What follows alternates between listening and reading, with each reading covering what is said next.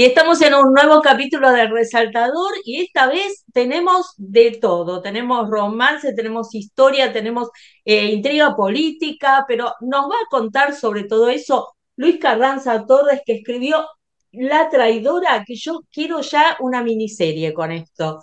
Así nomás te lo digo, Luis, mientras te doy la bienvenida. ¿Cómo estás? ¿Qué tal? Los medios audiovisuales te escuchen, Blanca. Ojalá, ay, buenísima, tiene un ritmo, me encantó. Bueno, eh, esta historia tiene que ver con eh, una chica que trabaja en el Ministerio de Defensa en, Inglaterra justo durante la época de Malvinas y eh, bueno, no vamos a decir qué es lo que pasa, pero aparece alguien y le propone algo. Em, ¿Cuál es la génesis de esto? La guerra de las Malvinas, si vos querías hablar de esto eh, y, encontrarle algún tema, o, cómo empezó? Mira, es difícil cómo empiezan las novelas, ¿no es cierto? Yo, las primeras novelas que leí cuando uno pasa de los libros infantiles a los libros, digamos así, de adultos, ¿no?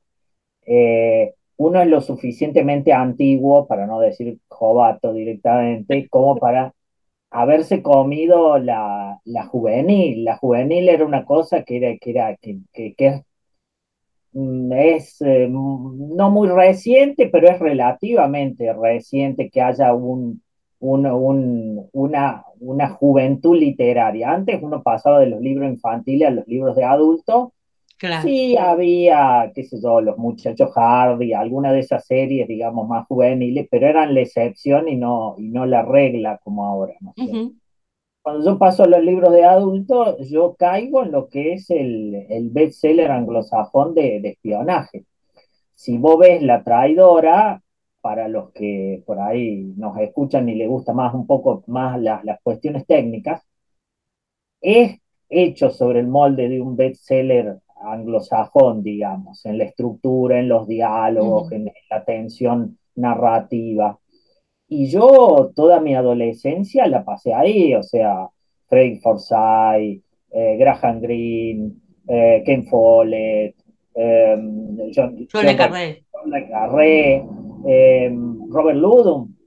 Este, Robert mm, Y, y alguno más, Tom Clancy. Tom Clancy, con, con el también de, de, lo que fue el thriller tecnológico, ¿no es cierto? Que ahí, bueno, un poquito también está la raíz ahí de, de, Tom Clancy. Entonces, géneros como el factor humano de Graham Greene, el factor humano de Graham Greene, o los comediantes, Nuestro hombre en La Habana, em, El Topo, este, los de Len, los de Len Dayton, por ejemplo, SSGB, eh, la Casa del Octubre Rojo, eh, Triple de Ken Follett, que me parece una de las novelas de espía con más, con más tensión y más sustancia por atrás, ¿no es cierto?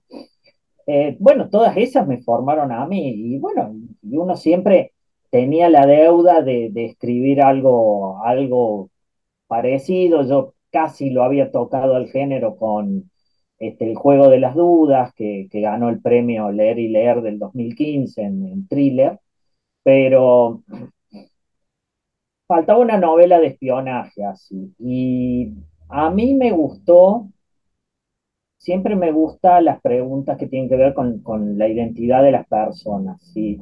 Me gustó pensar una persona tironeada entre dos naciones. Y, bueno, mm, viéndolo, eh, creo que la, guerra de Malvinas se, prestaba. Eh, creo que como acontecimiento histórico, yo, siendo, digamos, dirigí una, una investigación histórica para los 30 años, para una fundación, en donde se, se investigaban los aspectos menos conocidos de la guerra. Entre las que salió, salió esto, que, no estaba en los textos recién ahora, lo están tomando algunos historiadores argentinos, pero sí estaba en los historiadores ingleses, de que ha habido alguien, algún inglés en el gobierno que espió para la Argentina. O sea, eso es un... A mí me sorprendió, siendo que estaba en una investigación que uno más o menos la materia la conoce, te sorprende como te sorprende cuando te encuentras con un hecho nuevo en un ámbito que más o menos vos conoces. Eh, bueno, empecé a ver y no había nada, no había nada, no había nada, incluso para lo que son los estándares argentinos, que todo se termina sabiendo, o sea, digamos, eh, no, nunca se supo quién fue. Eh, entonces, bueno, ahí por alguna fuente me confirmaron que sí que existía, que existió, que no se sabe quién es. incluso también, hay que ser sincero, hay hay teorías que lo niegan, que dicen que en realidad fueron, en realidad esa información se captaba de los satélites rusos, de, todas esas cuestiones de, inteligencia. Claro, porque encima era la Guerra Fría todavía. Malvinas es una guerra que es totalmente atípica en el contexto histórico que está. Nosotros tenemos una emocionalidad que por ahí no, no nos deja hacer un paso para atrás y ver lo que es. Eh, Malvinas hizo saltar el tablero, por dos meses hizo saltar el tablero del mundo, o sea, 1982, Guerra Fría, OTAN, Pacto de Varsovia, la Unión Soviética y sus satélites europeos, eh, una, una guerra entre comunismo y capitalismo, eh, un conflicto que se iba a dar en Europa entre el este y el oeste, y de repente irrumpe una cuestión colonial, que no, que no había habido guerras coloniales en, por, lo menos una década, eh, un típico conflicto norte-sur entre una nación en vías de desarrollo y, una potencia. Eh, el envío de una flota expedicionaria como, como, como las grandes expediciones colonialistas del siglo XIX, eh,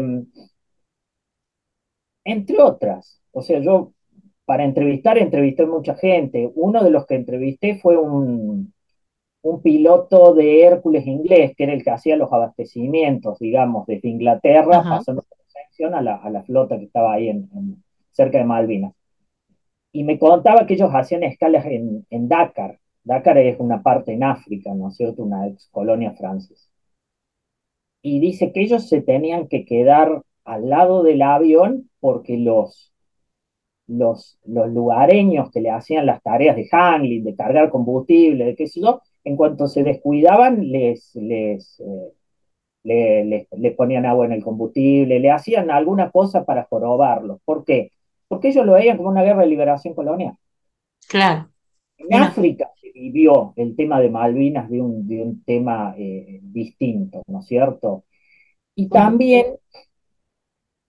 yo creo que siempre nos quedamos con una mirada muy este, extremista de cierto lobby inglés que siempre ha estado, porque digamos, Malvinas, eh, Malvinas, digamos, tiene concesiones pesqueras, ahora tiene concesiones petroleras, pero esas concesiones están en pocas manos, no es que, eh, inclusive eh, los isleños, si, uno va a la cantidad, hay muchísimos extranjeros, digamos, de un montón de, nacionalidades.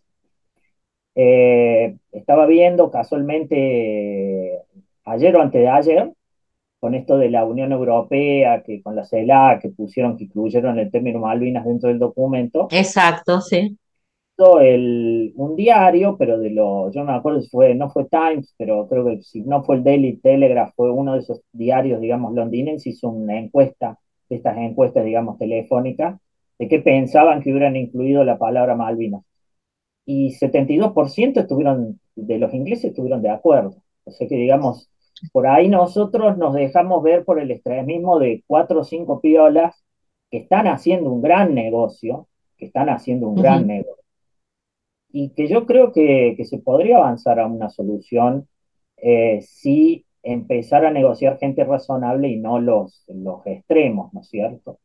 Eh, para lo que fue los, los, ahora los 40 años, eh, hubo eh, Linda Dixon, que fue la, artista oficial de la guerra. Los ingleses, digamos, tienen la guerra tan armada. Pues imagínate, Malvinas hasta acá, nosotros no tuvimos otra guerra. Ellos ya han tenido cinco. O sea, están muy estructurados Fíjate vos que sería como acá el, el, Museo Nacional de Bellas Artes, cuando mandan fuerzas a combatir al extranjero, el museo agarra, se reúne y manda un artista para que haga los cuadros de la campaña. La artista oficial fue ella, fue designada y ella hizo como 3.000 dibujos. Se hicieron algunos cuadros, pero quedaron la mayoría de esos dibujos sin nada. Para los 40 años ella, ella le expone en Londres, o se exponen en Londres esos dibujos que eran del, del, del Museo de Guerra Imperial, del Imperial War Museum.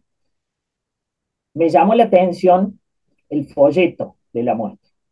El folleto de la muestra, cuando entraba la muestra te dan un folleto, el folleto de la muestra prácticamente se, se, se disculpaba que es ahí lo que me dio para la novela, y dice, bueno, dice, a pesar de que el conflicto, porque ellos por ahí le dicen conflicto del Atlántico Sur, el conflicto del Atlántico Sur en 1982 fue una guerra colonialista, de tiempo, que, que se perdieron muchísimas vidas, Pese a eso hay que rescatar el valor artístico que tienen estos cuadros. Más o menos, palabra más, palabra menos, el folleto decía así. Entonces ahí hay otra visión de la guerra. Hay otra visión.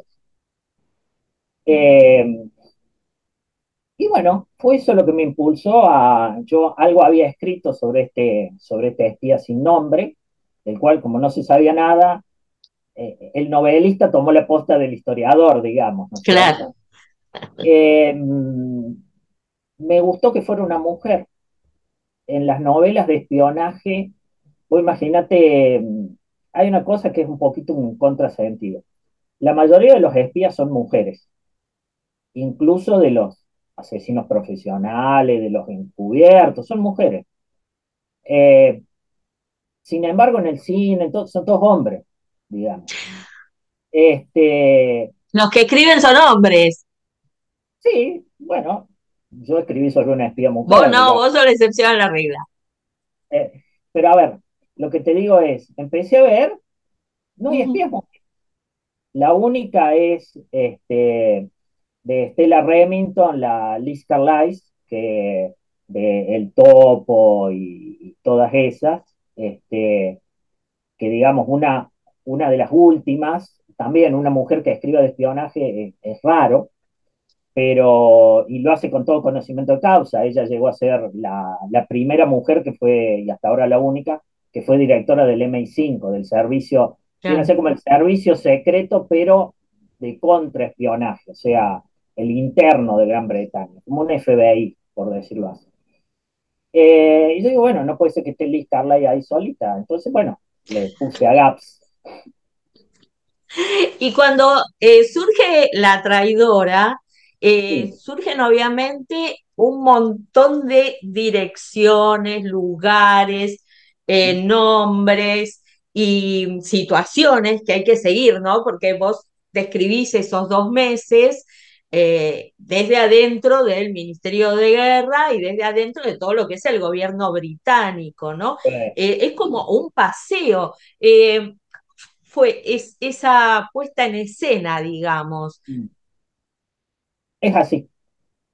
Hasta donde, hasta donde mis fuentes me han revelado es así. Ahora, digamos, yo tengo una concepción muy clásica de lo que es la novela histórica, en el sentido de que uno tiene que ir de la historia a la trama, o sea, la trama se adapta a la historia y no al revés como, como, como en algún caso pasa. Eh, todo es rigurosamente histórico, o sea, yo, digamos, mi papá no peleó en la guerra, yo la viví con 10 años, mi papá no peleó en la guerra, pero mi papá iba a ser el, director del registro civil de Puerto Argentino, o sea, se salvó así de estar en las islas, digamos. Eh, tiene un componente personal el conflicto, pero también yo quería mostrar ciertas cuestiones como para desmitificar ciertas cosas. Es un, eh, hay muchos como en los grandes, parece mentira, pero nosotros los argentinos, los grandes íconos, llámese Borges, San Martín o la batalla de San mm. Lorenzo, vos tenés cosas que alguien dice y 20.000 repiten después que no son ciertas. O sea, tenés lugares comunes que no son ciertos en la historia. Cualquiera mm. que vos o cualquiera que no esté viendo va a decir, sí, mira, esta cosa no fue así, este, eh, Alfonsín Storni se metió al mar y se ahogó. No, se tiró desde una escollera, pero todos les gusta que, que se haya metido al mar, y no se suicidó metiéndose al mar, se tiró, se tiró de una escolla. Ah, Este, Mariquita Sánchez de Thompson con el himno. por ejemplo, a- a cosas así. o sea, eh, entonces, yo quería ser rigurosamente histórico, por, por, hasta por una cuestión personal. Este, todo lo que está ahí es rigurosamente histórico. O sea, cuando un personaje lee un diario, ese diario de ese día decía eso y el título era ese. No hay, no hay nada inventado. Y después cositas que también son rigurosamente históricas, este, que son las que más cuestan documentarse, pero gracias a Dios uno por ahí tiene sus fuentes y internet también es bastante valioso, que pude conseguir hasta cómo se decían, porque digamos, el Ministerio de Defensa, por lo menos lo que conozco del, de lo poco que conozco del Ministerio de Defensa inglés, es una sociedad que es híbrida, porque hay militares y civiles en un mismo espacio, que vos lo vas a ver en la novela. Y es muy interesante porque de casualidad había uno que escribió ni siquiera unas memorias, era como un diario de esa época, una cosa así. Y me dijo cómo, cómo se dicen entre ellos, o sea, Ah, lo de las serpientes y las ratas. exactamente, exactamente, eso es, es verdad también, eso es verdad también. Y que Claro. digamos, está mal visto que, que, que, Mm. que se mezclen esos dos mundos, o sea, y después para el que le guste, como me gusta a mí, la, la novela de espionaje o, la, o las historias de espionaje, están todos, o sea, están nombrados todos, desde, desde James Bond, Ian Fleming, este, eh, Otro escritor, ¿no? todos los que te nombré, el, eh, el Día del Chacal, o sea, están, o alguien agarra un libro, o alguien se llama igual, este, por ejemplo, qué sé yo, la amiga de Gaps, Claire, se llama Clemens. Clemens es por Brian Clemens, el que hizo la serie de los Ah, profesionales, que a mí me parece televisivamente excelente. la mejor serie de espías de la, de la historia. Sí, Y bueno, y sí, totalmente. Por ahí hay, hay algún body también. también, sí, es ese. ¿Dónde va a estar Body si no en el SAS, en, el, en, el, en los comandos Sí, ingleses, sí, obviamente? sí, sí, tal cual. Sí, yo lo vi y dije, uh, me parece que acá viene por ahí también la cosa. Lo, lo, los que me leen saben que siempre, siempre para el que busca hay algo para, para encontrar, digamos así, este, bibliográficamente, por decirlo así, rápido y claro. Hay, hay, hay. No, pero hay un, siempre hay un metalenguaje, siempre hay alguna razón por los nombres, por esto, que digamos, si vos escarbas un poco para el que le gusten la, las cuestiones de espía, este, están ahí, están ahí todos los, los datos. A ver, si hablamos de algún nombre, ¿no? Sí, Hay un nombre que dejamos para el final de todo. ¿Ese sí. nombre se eligió por algo en especial? Vos me decís el de la última línea y todo. El de la Eh, última línea. sí, se eligió por... Sí. Ese sí que no se puede decir. Ese, Eh, no, no, no. Hay, hay un amigo detrás. Hay un amigo detrás. En realidad iba a ser otro el nombre. Y justo ahí nos cruzamos una vez, empezamos y digo, bueno, este, listo. Va el nombre tuyo. Y ahí, este, que todavía le debo el libro, pero sí, sí. Sí, sí, sí, está no. bien. Lo mismo que ella cuando viene acá y hablamos de los programas de radio, de Lalo Mir que recién arrancaba, Totalmente. que tienen, todo eso es cierto. O sea, to- todo Ujú. eso es, La época, es la época. la época, es que es una época que es, es interesante desde el punto de vista de la música, desde el punto de vista del cine. Son esas, son esos cambios de era que fueron tan fructíferos. Ahí empezaba, digamos, ¿no? Pero vos imaginate los 80 lo que fueron, con todos los grupos de música, con todo el cine, con toda... Bueno, el thriller tecnológico apareció ahí, o sea, también las novelas que se han hecho en, en, en los 80. Eh, no, no, ha sido una época este, muy interesante que uno lo ve ahí, ¿no es cierto? Y, y algunas cosas de la costumbre de la época, por ejemplo, qué sé yo, o sea, Internet no existía, entonces vos para enterarte de los chismes tenías que comprar una revista en los kioscos, o sea, entonces ahí también está. Eh, todo eso es rigurosamente cierto, todo eso es rigurosamente cierto. Este, y también que Malvinas alteró las alianzas dadas de ese mundo, o sea, eh, Israel con Inglaterra prácticamente estaban, estaban muy en malos términos porque Israel fue uno de los países que más nos apoyó, cosa que tampoco se sabe mucho. Tampoco se sabe, se sabe mucho. Claro, vos, vos contás una, una anécdota de Menachem Begin eh, y, y un, bueno, alguien que se le murió, un amigo que se le murió por culpa de los ingleses y a partir de ahí todo en contra. El, el mejor amigo de Menachem Begin lo, lo ejecutan los ingleses un año antes que, que el Estado de Israel declare la independencia.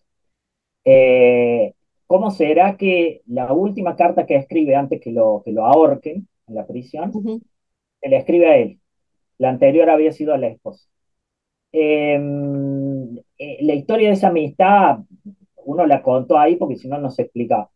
Eh, yo creo que, por ejemplo, Menachem Begin es una persona que perfectamente tendría que tener una estatua acá y que es de la gente poco reconocida para lo que fue el esfuerzo de guerra, porque realmente él eh, comprometió un, un gobierno para, para ayudarnos, sí, porque era antibritánico y se le dio la posibilidad, pero digamos, no dejó de, de tener una, fue una ayuda este, providencial, sobre todo en un punto que son los, los tanques para reprovisionamiento de combustible. Incluso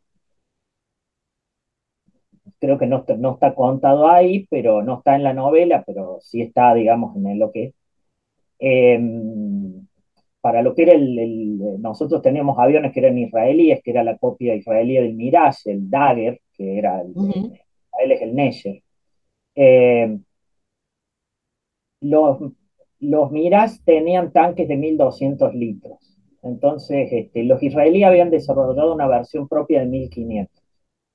Cuando se le, esos tanques de combustible externos se, se tiran una vez que se vacían, por lo cual o los tenés que reponer, todos los días estás perdiendo 50, 60 de esos tanques. los tenés que reponer. Eh, se les pidió a Israel. Israel no manejaba los de 1200, manejaba los de 1500. Y ahí hay un poco también una, una cuestión que le dicen, bueno, te vamos a dar los de 1500 y mantenemos el precio de los 1200 ahí en, en el acuerdo. ¿Qué pasó?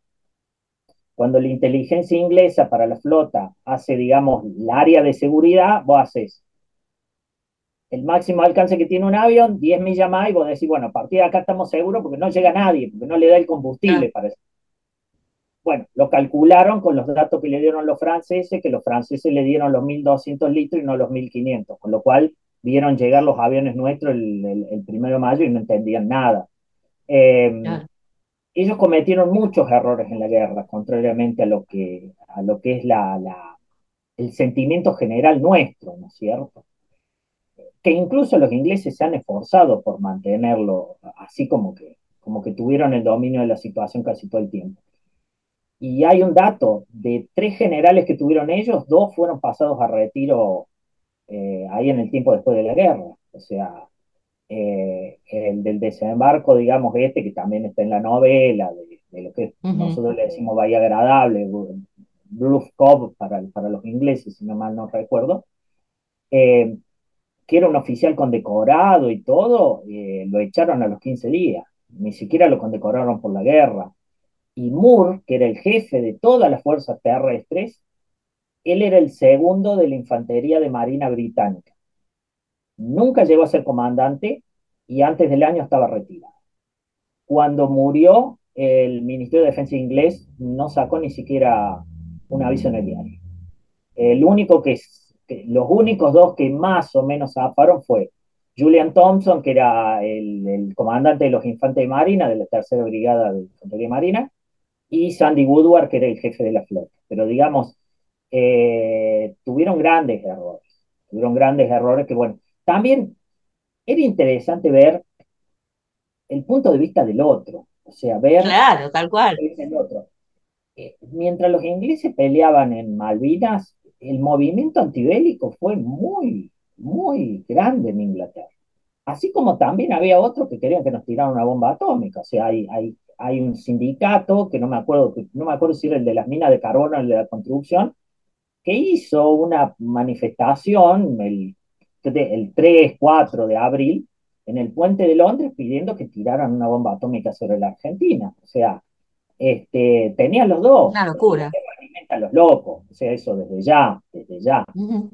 Eh, y, pero también había un, un, un, gran movimiento antibélico, incluso eh, liderado más que todo por el laborismo, hubo diputados que, que, que, estaban en ese movimiento. A mí me llamó la atención, por ejemplo, casi todas las marchas fueron en Hyde Park. Y me llamó la atención un cartel, que yo lo, lo, pongo en la novela, que había una persona que tenía un cartel que decía, nos avergonzamos de ser británicos. O sea, hay otras lecturas posibles de la guerra y, me interesó ver el otro lado, el que, el que no vemos, digamos, ¿no es cierto? Porque este, las lecturas posibles nuestras están todas más o menos, y ha habido libros sobre eso, o sea, pero me, me, me, gustó desde ahí, y sobre todo me gustó poner a alguien que estuviera tironeada por, por, dos banderas y explicar por qué eh, esa, esa doble nacionalidad tirante, digamos, ¿no es cierto?, de, de, de, lo que era, de lo que era GAPS, ¿no es cierto? Y a su vez también el desafío de esa cuestión que tienen ustedes las mujeres cuando se enamoran de alguien que no saben nada. Y mientras menos sepan, más atrayente es, o sea, te enamora más que del tipo, te enamora del halo ese de misterio, de, de, de andarle a, ¿viste? para dónde va. Bueno, este, me gustó plantear un, este, un, un, un, romance en esos términos, porque también en cierto sentido es una novela de amor, o sea, yo creo que depende cómo, cómo lo lean, lo van a ver como una novela de espionaje con, con un ingrediente romántico, pero también yo creo que perfectamente se puede ver como un, amor en tiempos de guerra y hasta dónde llega, y, y un amor bastante heterodoxo, porque él incluso más que, más que eh, atraerla, busca este, rechazarla a ella, ¿cierto? Claro. Claro, hay un, un montón de peligros que, que, los rodean y que, de los que él trata de cuidarla todo el tiempo, ¿no? Eh, más allá de, de, digamos, en lo exterior, Gran Bretaña tenía la guerra, en el interior también tenía el problema de eh, el IRA y todo lo que se refería a Irlanda. Y sí. vos utilizaste también eh, un atentado, que es casi al final del libro, ¿no? Un atentado que, que, bueno, viene bien para el libro también, que la, la, realidad se metió en la ficción. Sí, sí, sí, cerró. Yo te digo una cosa, yo yo como estudiante estuve en, en, Londres y ya te digo cuándo estuve. Yo estuve 11 años después de la novela. Yo estuve en el 93. Era, era un niño. O no era tan niño, pero ahí estábamos. Este, y yo me acuerdo de estar en Londres, justo coincidió con, con lo que se llamaba las la, la, no me acuerdo si la primera o la segunda campaña de bombardeo del IRA en Londres.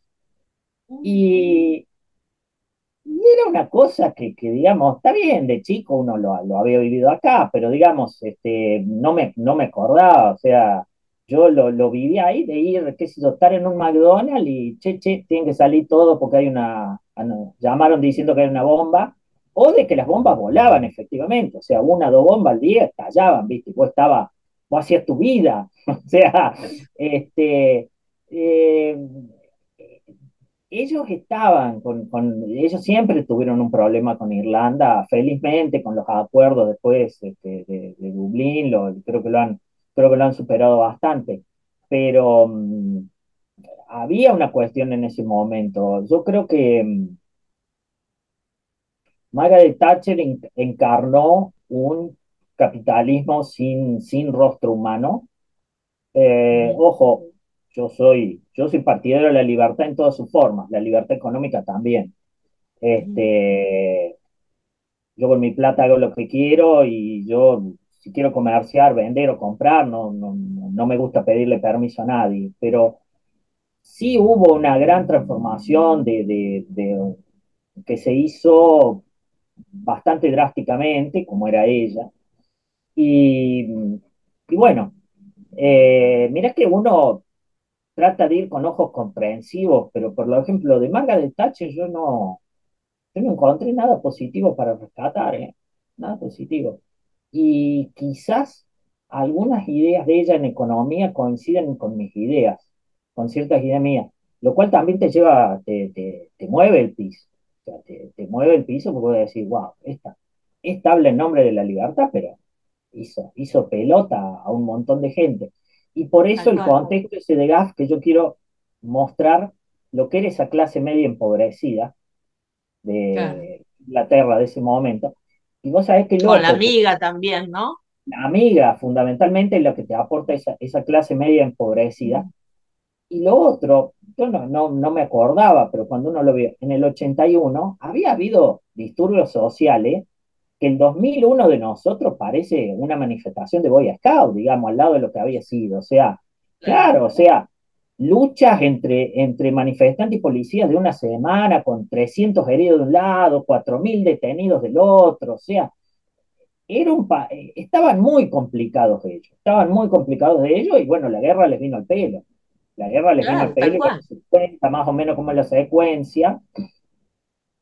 Este, también todo eso que cuento es, es, son hechos que pasaron, o sea, eh, a ver, eh, la guerra se inicia porque teóricamente unos operarios argentinos contratados por los británicos que iban a, desmantelar una factoría en la Georgia izan una bandera argentina. Bueno, eh, la izaron y la bajaron, o sea, porque los, los cagaron a pedo y bajaron la bandera. Ahora, el cable del gobernador de Malvinas, de Rex Hunt, que después las las entregó como un cobarde, este, el cable habla de una invasión, habla, o sea, hubo gente que yo no sé si para hacerse ver, ojo, yo no creo en la creo que después fue utilizado políticamente, sí, obviamente, uh -huh. pero digamos, no creo en la conspiración porque sí, creo en, creo en los estúpidos puestos en malos puestos, o en, en, en el lugar correcto para armar un, un, un, un quilombo hablando mal y pronto.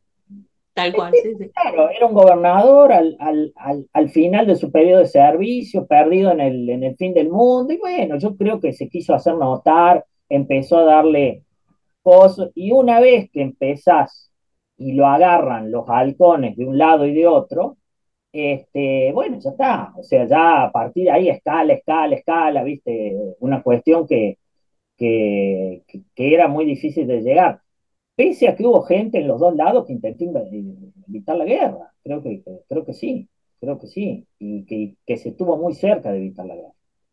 Perfectamente se podría haber negociado, pero siempre tropezaban con alguien que era irreductible de un lado y de otro lado, ¿no?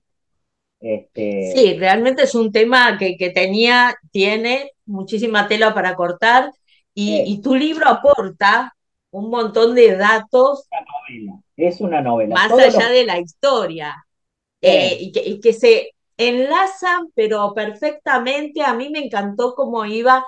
Eh, cómo iban los, los diferentes personajes actuando dentro de, de, lo que vos estabas describiendo de hecho histórico. Eso la verdad que me encantó porque es la verdad que con una naturalidad eh, y bueno, y después ese final, ese final me encantó también no sale tan natural, ¿eh? No sale tan natural. Hay, hay que trabajar, pero bueno, que fluya está bárbaro.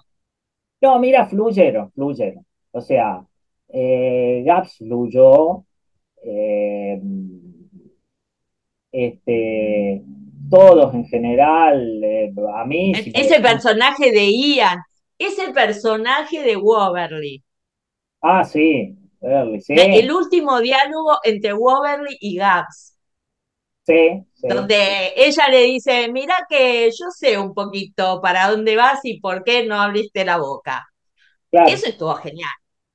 Es que bueno, es un poco la, la mm, el, el cine qua non de la, de la novela, de como yo veo la novela de espionaje. O sea, la novela de espionaje claro. es es un juego de espejos que te muestran cualquier cosa menos la imagen correcta. Entonces, vos vas, vas y, uno juega con el lector.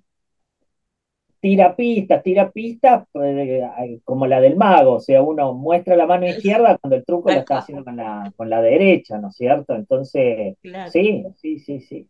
Y, sobre todo mostrar eh, personajes humanos en este sentido, o sea, a mí no me gusta el negro y el blanco, o sea, son gente que tienen buenas cosas y malas cosas, este, pero vos entendés cómo son. Hay, hay una definición de literatura que a mí siempre me, me gusta decir, este, la, literatura, y vale también para la novela, es una mentira que suena verosímil. Claro. un poco eso, o sea, tienen que, vos tenés que entender por qué hacen lo que hacen.